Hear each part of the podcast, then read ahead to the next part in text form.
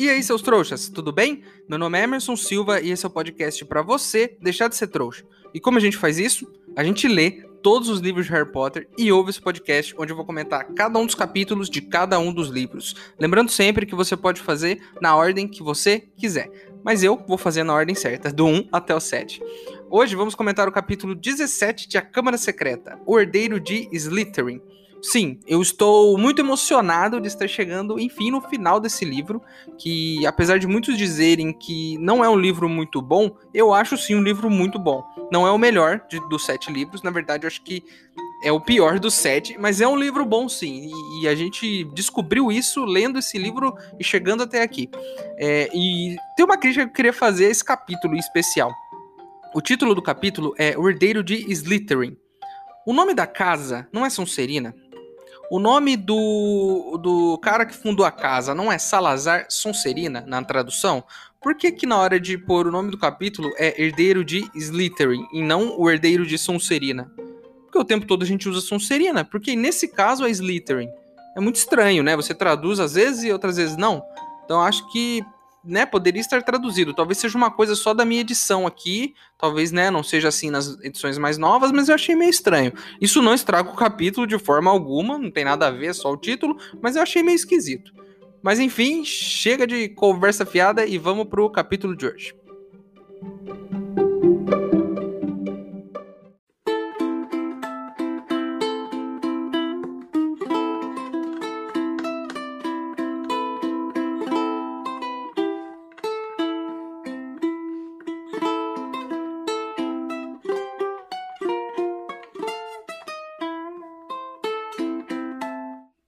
Pessoal, tem um cara super gente boa lá da Travessa do Tranco que me mandou uma carta dizendo que dá para comprar uns itens mágicos 100% confiáveis e livre de maldições, por um preço bem baixo mesmo. Se você quiser ajudar, o link para apoiar está aqui na descrição do episódio. Lembrando que se você não puder ou não quiser, não tem problema. O mais importante é você continuar aqui com a gente, ouvindo o podcast para deixar de ser trouxa.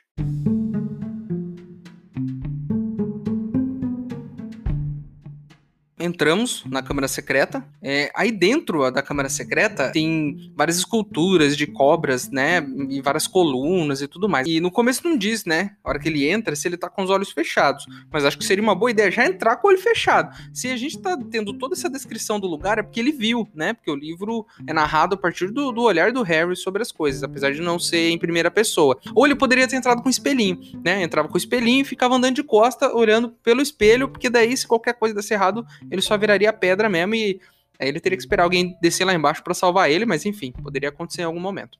Aí lá no fundo da câmara tem uma estátua gigantesca. Um, um, bruxo de pedra, todo cabeludo, ele tá de pé, tem o corpo inteiro do cara, e no pé desse cara tá a Gina lá deitada. O Harry dá uma olhada, e ela não tá petrificada, e também parece que não tá morta, tá meio fora do corpo, assim, meio, sei lá, sabe? Tá, tá meio em transe. É, tipo, tipo quando você tem paralisia do sono. Eu não sei se vocês já ouviram falar de paralisia do sono, mas é a parada mais assustadora do mundo.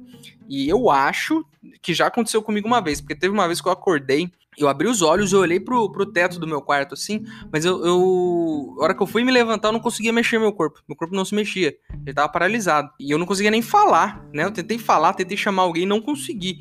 E sim, foi uma das piores experiências que eu já tive na minha vida. Eu acho que isso é paralisia do sono. Me corrija se eu estiver errado. Aí é, aparece um cara lá, um carinha de cabelo lambido, né? E ele, ele começa a falar que não adianta mexer com a Gina, que ela tá lá em transe. E aí esse cara, inclusive é bem estranho, porque esse cara ele não tá muito nítido, o cara tá meio embaçado, sabe? E ele tá como se ele tivesse meio fora de foco. Aí o, o Harry reconhece o cara, e é o Tom Riddle, o cara do diário. Lembram que ele levou o Harry para as memórias dele no, num outro capítulo? A hora que eu cheguei nesse ponto, já matei a charada, velho. Esse cara é o herdeiro. Esse cara tá lá de boa andando, é, é, a Gina tá lá caída no chão. Como é que esse cara entrou ali dentro? Né? O Diário Maligno tá lá no chão também. Sim, não dá para confiar nesse cara, velho. É ele. Mas o Harry não entende isso. Ele fica meio perdido, sabe? Ele fica pedindo ajuda pro cara. O Tom explica, né? Fala: não, ela não tá morta. A Gina não tá morta. E aí, pelo que a gente entende, ele é tipo uma memória. Uma memória que tá presa no diário e tá meio que. É, essa memória tá lá conversando com ele, né? E aí ele, ele fala assim: Harry, pode ficar tranquilo. O basilisco não vai aparecer. Só vai aparecer quando eu chamar. E o Harry ainda não entendeu. E aí, como todo bom vilão, né? Ele para na frente do Harry nesse momento, com a varinha do Harry na mão, e ele vai contar todo o plano dele. Todo, em todos os filmes tem meio que essa cena. E aí o, o, tá lá o, o vilão, né? E a gente não sabe por que, que o vilão ele para para ficar contando tudo que ele fez. E vamos analisar isso desde o começo. Imagina lá o James Bond lá. Ele tá lá amarrado em cima de um tanque cheio de tubarões. E aí o vilão vai soltar ele e os tubarões vão matar ele. A gente acha meio bobo o vilão parar e começar a contar tudo que ele planejou e como é que foi. Só que vamos imaginar se, se você estivesse no lado do vilão. Você tá lá, tipo, tentando pegar o cara, não sei quantos anos. Você bola um super plano infalível, você consegue executar o seu plano e você pega ele, você amarra ele, você coloca ele em cima de um tanque cheio de tubarões. Você merece contar vantagem, né? Porque depois de todo esse trabalho você merece se vangloriar, né? E você merece também contar pro mocinho o quanto inteligente você é e melhor que ele, inclusive. É, as coisas são difíceis nessa vida, né? Você tem que valorizar isso. O maior defeito dos vilões não é contar o plano deles inteiro pro mocinho e não matar ele logo. O maior defeito dos vilões é não explicar isso rápido. Eles ficam lá e vai. E vai. Se ele explicasse rápido o que aconteceu e já jogasse o cara no, no, no, tanque de tubarões, beleza. Mas não, ele fica lá explicando, aí dá tempo do James Bond sacar o canivete, tomar um café, cortar a corda, descer e dar um soco na cara do cara. E é tipo isso que vai acontecer, né? O, o, o Tom fica lá e ele começa a contar quando eu nasci, não sei o quê, sabe? É tipo quando você tá falando com a sua avó Aí a sua avó vai te contar uma história. Aí até ela chegar na parte da história que ela quer te contar, ela já contou cada detalhe de todo o dia dela. Ela já falou sobre a cor do sapato que ela estava usando, como era o cabelo de todas as pessoas que ela viu durante o dia. Então o Tom, né, ele é tipo, tipo essa vovó aí. Aí o Tom explica para ele: eu possuía a Gina, né? Ele possuía a Gina através do diário, e, e, aí ela escrevia no diário e contava tudo que ela sentia pro diário. E aí ela contou lá que os irmãos zoavam ela, que ela usava roupa usada, né? Que era roupa velha. Ela, ela conta tudo o que tem no coração dela pro diário. E o diário diz que por isso conseguiu entrar na mente dela. E é um erro, né, gente? Eu acho legal você ter um diário e tal. Vai em frente, pode ter um diário. Mas ter um diário maligno que responde de volta é uma péssima ideia. Né? Aí o, o, Tom até diz, pô, é um porre ficar ouvindo os problemas de uma menina de 11 anos. Mas eu fui simpático, eu fui paciente, eu consegui a confiança dela. E vamos analisar isso, vamos parar a analisar isso rapidão? É, vamos trazer isso para a realidade. O Tom foi simpático, ele foi atencioso, ele conseguiu a confiança de uma menina de 11 anos, um cara desconhecido, que ela só lia, né, o que ele escrevia, e, e, a gente olha e fala, nossa, mas que estranho, né, como é que ela caiu nisso? Mas olha só, no mundo real, quantas pessoas mal intencionadas não estão por aí fazendo exatamente isso? Enganando outras pessoas, conquistando a confiança delas, às vezes são crianças, e muitas dessas histórias não acabam bem. Então, eu falo aqui para você não conversar com um diário maligno, e isso, é claro, é uma brincadeira, mas se você aí do outro lado tá me ouvindo, é uma criança ou pai de uma criança, lembre-se disso. Né? Tome muito cuidado quando você conversar com estranhos ou quando seu filho conversar com estranhos, porque ele pode se abrir, contar segredos, é, dar confiança para um desconhecido e no que, que isso vai virar depois. Então, o, o, essa relação da Gina com o diário é tipo isso, cara. E olha só o que aconteceu, né? Ela tá ali à beira da morte. Então, assim, é, olha quão profundo esse livro é, né? Quando eu era criança e li isso, eu não percebi. Mas hoje em dia, relendo e fazendo podcast, eu vou percebendo os assuntos que ele trata. Eu não sei se quando ele foi escrito é, existia esse objetivo de tocar nesses assuntos, mas a hora que a gente lê, às vezes a gente consegue traçar paralelos com a nossa realidade. E esse livro tem um monte disso, cara. Se você acompanhou o podcast aqui, você viu, né? E a gente foi debatendo isso aqui. Esse podcast aqui abriu a sua mente. Enfim, o diário começou a ficar mais poderoso, porque ela foi confessando os segredos, foi conversando com ele, né? E ele acabou possuindo o corpo dela. E aí, quem abriu a câmara? Quem escreveu os recados na parede? Quem matou os galos do Hagrid? Foi a Gina né? Foi tudo a Gina. Ela conversava com a cobra e mandava atacar os alunos, porque ela estava possuída pelo espírito do diário, que é o Tom, pela memória do diário, né? Que é o Tom. E, e, é muito louco, a gente viu sinais disso, né? O livro todo, a Gina tá pálida, ela tá quieta, tem até um capítulo que acham que ela tá doente. Então, assim, ela dá esses sinais de que ela não tá bem, que alguma coisa tá acontecendo. Mas isso fica meio que em segundo plano, e agora a gente percebe por que, que tudo isso aconteceu, né? Ela teve essa relação bizarra com esse diário. O Tom explica, né, que a Gina tentou se livrar do diário uma vez e que ele ficou muito feliz que o Harry achou o diário. E, e aí ele vai contando tudo. Ele fala que foi muito fácil incriminar o Hagrid há 50 anos atrás, porque ele sempre foi um bobalhão. Isso a gente já sabe, né? É, a gente acompanhou a história dele ano passado, todas as cagadas que ele fez. Então ele é bobalhão mesmo. Mas é um cara gente boa.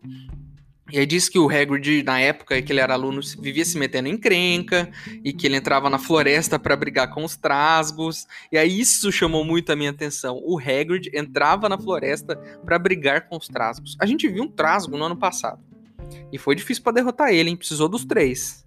O Hagrid entrava na floresta e saía na mão com um trasgo, estilo Clube da Luta.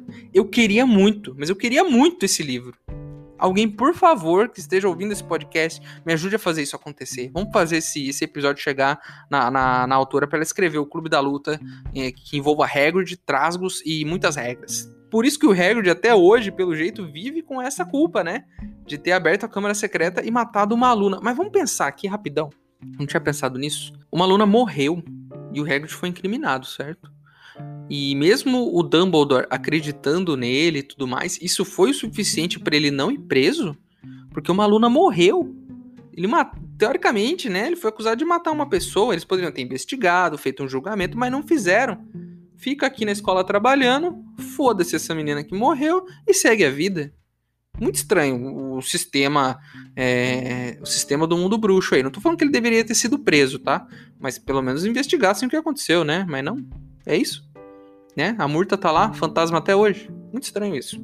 Enfim, aí ele fala que o Riddle fala que depois de tudo isso, ele nunca mais abriu a câmera e tudo mais para não levantar suspeitas, mas ele deixou um diário para poder persuadir alguém anos depois, no futuro, para que essa pessoa abrisse a câmera, né? Influenciado pelas memórias que estavam naquele diário. E aí, é, depois que a, a, Também ele explica mais uma coisa, ó. Depois que a Gina tentou se livrar do diário, e, ela viu o Harry com ele, lembram daquele dia, da confusão com os copidos e tudo mais, que as coisas do Harry caíram da bolsa? Ela viu o diário. Aí, naquela mesma noite, ela foi no quarto do Harry e pegou o diário de volta.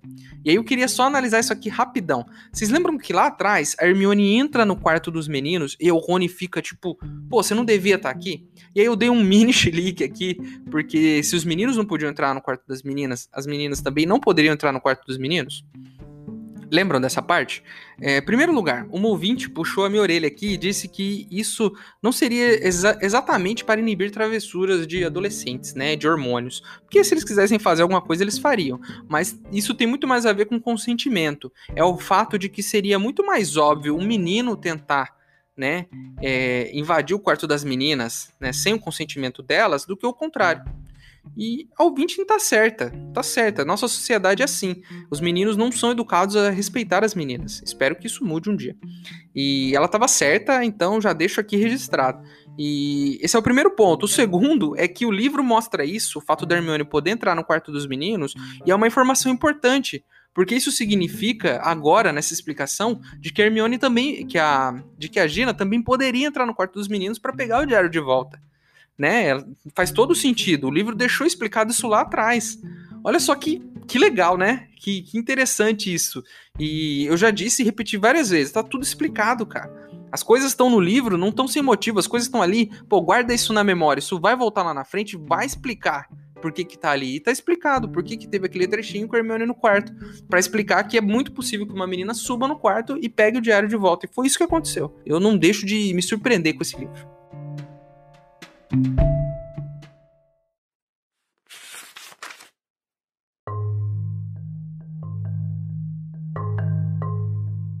Foi a minha palavra contra a de Hagrid, Harry.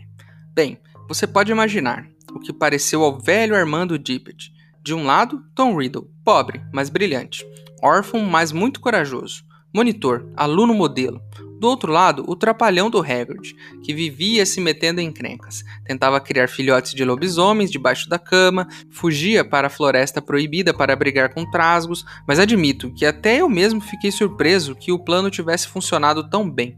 Achei que alguém devia perceber que Hagrid não poderia ser o herdeiro de Slytherin. Eu gastara cinco anos inteiros para descobrir tudo que podia sobre a Câmara Secreta e encontrar a entrada, como se Hagrid tivesse cabeça ou poder para tanto.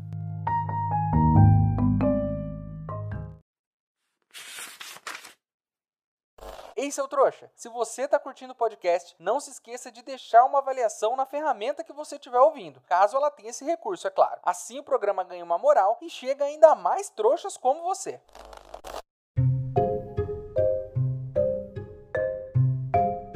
Tom ainda tá contando a história dele. E aí ele fala que o rolê dele mudou. Ele não tá mais afim de pegar os nascidos trouxas. Ele quer pegar o Harry agora. O Harry é o alvo dele. Ele tá muito interessado em saber por que, que o Harry sabe falar a língua das cobras e por que, que, o, que ele conseguiu de, derrotar o Voldemort quando ele era criança. Ele até diz que por isso que ele levou a Gina, que ele sequestrou a Gina, porque ele sabia que o Harry iria atrás dela depois. O Harry até fala: pô, você nem deve saber quem é Voldemort, velho. Você veio antes. E aí, e aí o cara pega a varinha do Harry e ele escreve assim no ar, assim, ó. Tom Servolio Riddle, que deve ser o nome inteiro dele, né? Tava no diário TS Riddle, ele escreve Tom Servolio Riddle. E aí ele pega e, e, faz assim com a varinha e faz um gesto, né? Vocês não estão vendo, mas eu fiz um gesto aqui enquanto eu estou gravando. E aí as palavras se reorganizam, a palavra se reorganiza, todas as letras, uma para cada lado e aparece escrito Ex-Lord Voldemort. Eu peguei um pedacinho de papel antes de começar a gravar e eu fiz aqui para ver se dava certo. E dá certo.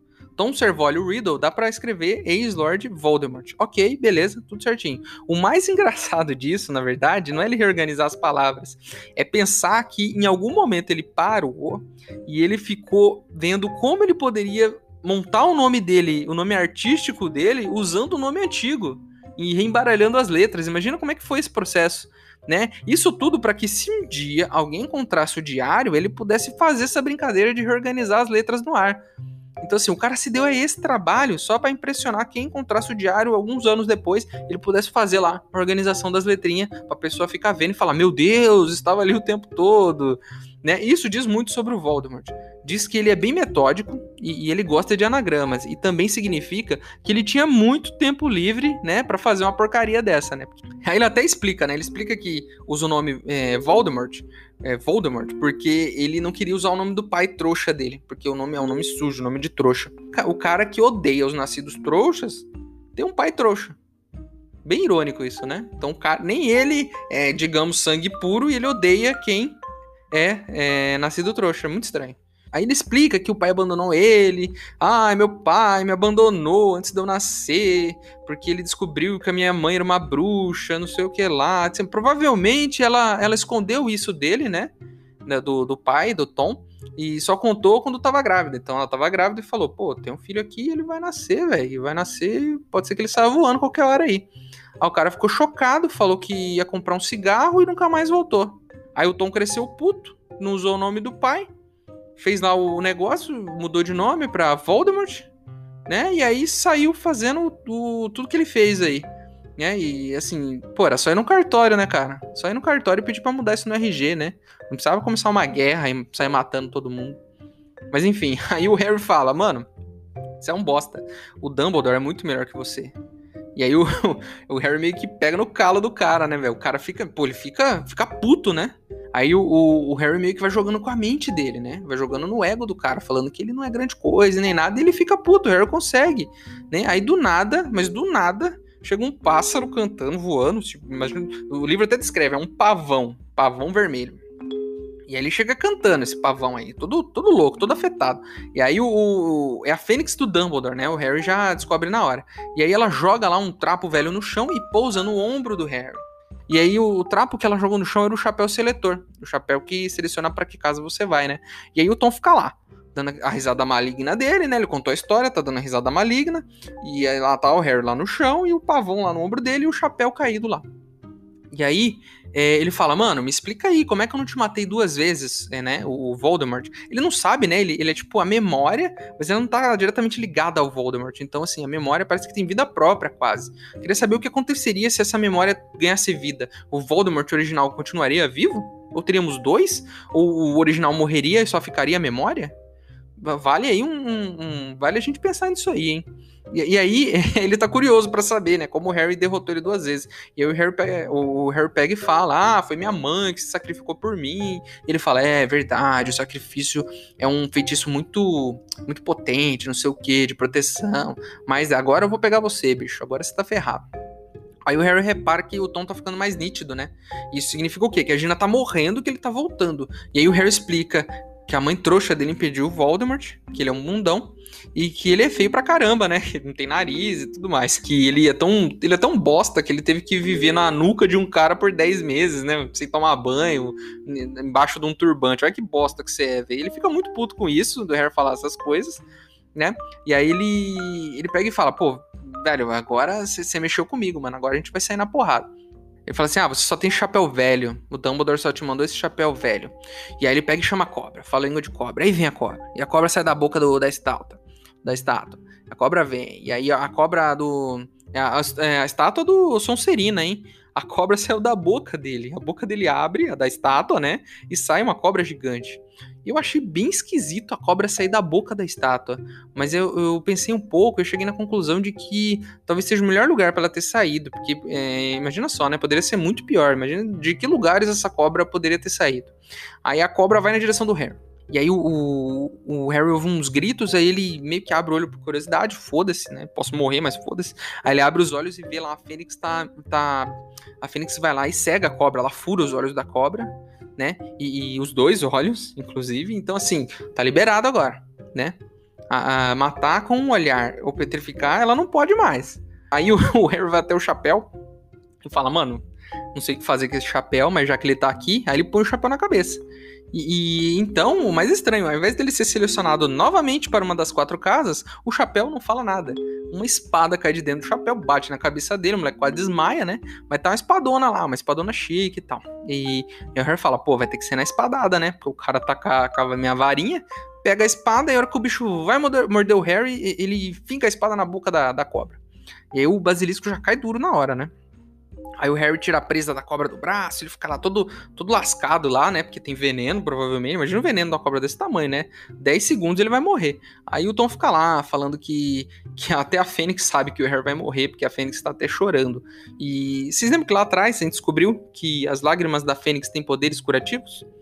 E não é que tem mesmo, porque as lágrimas curam o Harry e ele já levanta de boa, fala, tô bem, zerado fica tranquilo. O Tom fica lá dando um ataque de pelanca, não é possível, não sei o quê. E aí a Fênix vai lá, porque agora a Fênix que resolve tudo pro Harry. A Fênix vai lá, pega o diário e joga na mão do Harry. O Harry pega a presa do basilisco, enfia no diário, o diário sangra como se fosse uma pessoa e o, o lembrança Voldemort desaparece. Né? E é a terceira vez que ele perde, hein? Né? Perdeu quando o Harry era neném, perdeu ano passado quando ele vivia na nuca do, do, do Quirrell, e perdeu de novo agora com uma memória. Então, assim, Tá ficando feio para ele, né? 3 a 0 já. Aí deu tudo, enfim, deu tudo certo. A Gina acorda, ela começa a confessar, fala que foi ela. O Harry fala, mano, de boa, já sei. Fica sussa, vamos sair daqui primeiro. E, e, mais uma vez o Harry salvou a escola, né? Um milhão de professores, gente formada, com mestrado e doutorado, né? Vários professores ali, pessoas que têm muito mais conhecimento, ficam dependendo de crianças para salvar a escola. Porque todos os adultos de Hogwarts Hogwarts. Todos os adultos de Hogwarts deveriam se envergonhar disso. Porque precisa todo ano que um aluno de ano passado de 11, agora de 12 anos, salve a pele deles. Véio. Os caras não conseguem resolver nada. São, é muita incompetência, gente. Sabe? É, pô, que que é isso? Precisa pôr o aluno nessa situação? Deviam dar um prêmio pro Harry. Não deram um prêmio pro Tom, porque ele entregou o Harry de ano passado? Cadê? Quantos troféus o Harry tem lá na sala? Não dão mais troféu, é isso? Enfim. Acho que o Harry deveria pedir os troféus. É... Aí eles vão até lá o Rony, né? Eles vão até o Rony lá e tal. E o Rony tá lá abrindo um buraco nas pedras, né? O Lockhart tá lá cantando, perdido, porque ele tentou. A hora que ele tentou apagar a memória do Rony, como a varinha tava quebrada, ele apagou a própria memória. É, triste, muito triste. É, mas não vai fazer falta nenhuma para ninguém esse cara também, né? Lockhart, né? Não vai mudar nada, era só um folgado. Lembro que a gente falou, né? Gente, lembra que a gente descobriu que a Fênix poderia carregar muito peso? E eu falei até que ela poderia ajudar numa obra? Então, é, ela mais uma vez resolve toda a parada. Todo, todo mundo se agarra nela, né? O Rony, o Harry, a Ginny e o Lockhart. Quatro pessoas. Claro que são três crianças e um adulto, mas enfim, ela consegue sair voando com esses quatro e sobe lá pelo, pelo ralo do banheiro, né? E, e, todo mundo e todo mundo chega de volta no banheiro da Murta lá. E a Murta fica triste, porque. isso é muito bom. A Murta fica triste porque ela achou que o Harry ia morrer e ia viver com ela dentro do banheiro, que ela tinha arrumado namorado, né? E o Rony até faz uma brincadeira, fala aí, Gina, você arrumou uma concorrente aí, né? Tem mais uma apaixonada pelo Harry. Enfim, o capítulo acaba. É um grande capítulo, cheio de emoções, revelações, críticas sociais e aventura. Tem tudo nesse capítulo. Ele é ótimo. Mas eu só tenho uma coisa para dizer sobre o final desse capítulo. Se as lágrimas da Fênix têm poderes curativos, por que não usaram elas para salvar os alunos petrificados?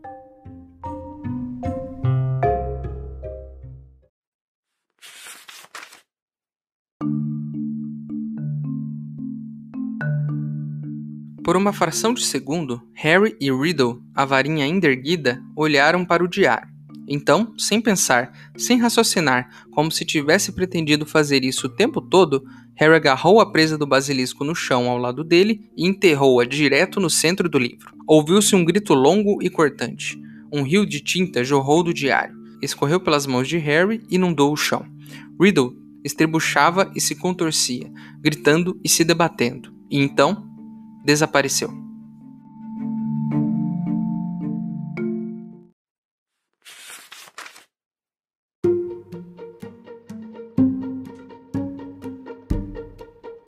É isso. Enfim, terminamos mais um capítulo. E é o penúltimo, né? Estamos chegando no final do livro. E muito, muito legal, né? Estar chegando no final desse livro, que foi o primeiro que eu li. Tem um carinho pela Câmara Secreta, não é o meu favorito, mas tem um carinho porque foi o primeiro livro de Harry Potter que eu li. E na época, eu quando eu li, não saquei todas essas coisas. Eu tinha 11, 12 anos, a mesma idade do Harry.